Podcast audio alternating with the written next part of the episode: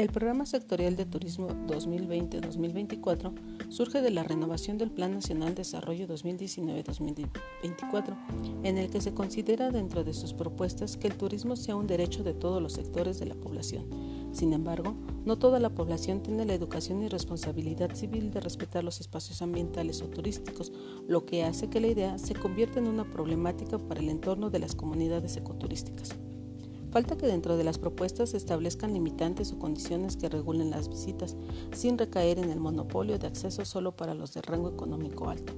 Este interés que tiene el plan de impulsar el desarrollo equilibrado de los destinos turísticos de México, en el que se contemplan el tren Maya, modelo de regionalización turística de México y productos turísticos amplios, realmente estén coadyuvando a las comunidades y habitantes que se encuentran en esta situación de pobreza extrema